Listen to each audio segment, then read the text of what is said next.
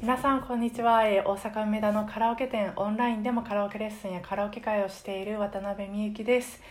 前回あの私の店内の BGM 問題について、えー、と本当小さな問題について、えーおしゃべりしました、えー朝に、えーきたい曲が夜耳に入ってくるとなんか気持ちが朝に頭の中が朝になるので、まあ、脳内ですごく混乱するっていう お話なんですけどご利用者さんから、えー早速ご感想いただいたんです。いやありがとうございます。あのえー、とうどん屋さんに入ったら、えーまあ、明るいノリのいいっていうことかな。曲がかかってて、えー時間はたくさんあったのに、えーまあ、落ち着かなくなってのんびり食べる気分じゃなくなったってこととか、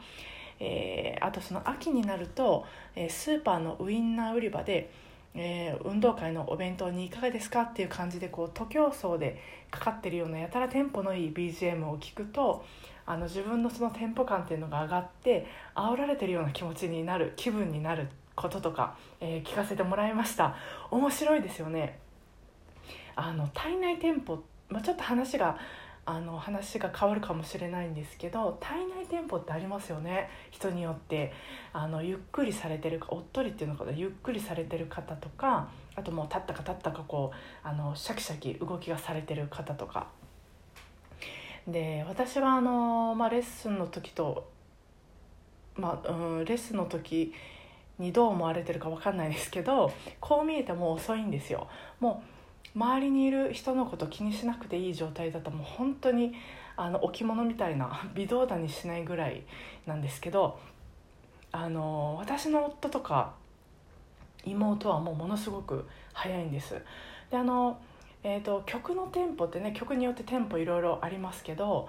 あの BPM っていう、まあ、テンポの単位が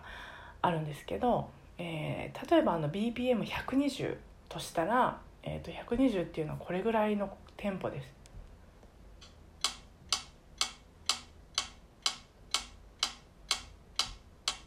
結構速いですよね。で、えーまあ、BPM120 の曲だとしたら121よりの120の方とか、まあ、119よりの120の方とかいろいろいるんですよね。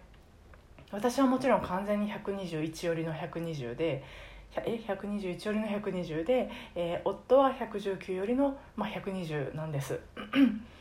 えー、となのでその2人で同じ曲のリズムをこう刻んでたら微妙にテンポが違うのでいつもこう気持ち悪いってこう 騒いでるんですけどあの、まあ、もちろんあの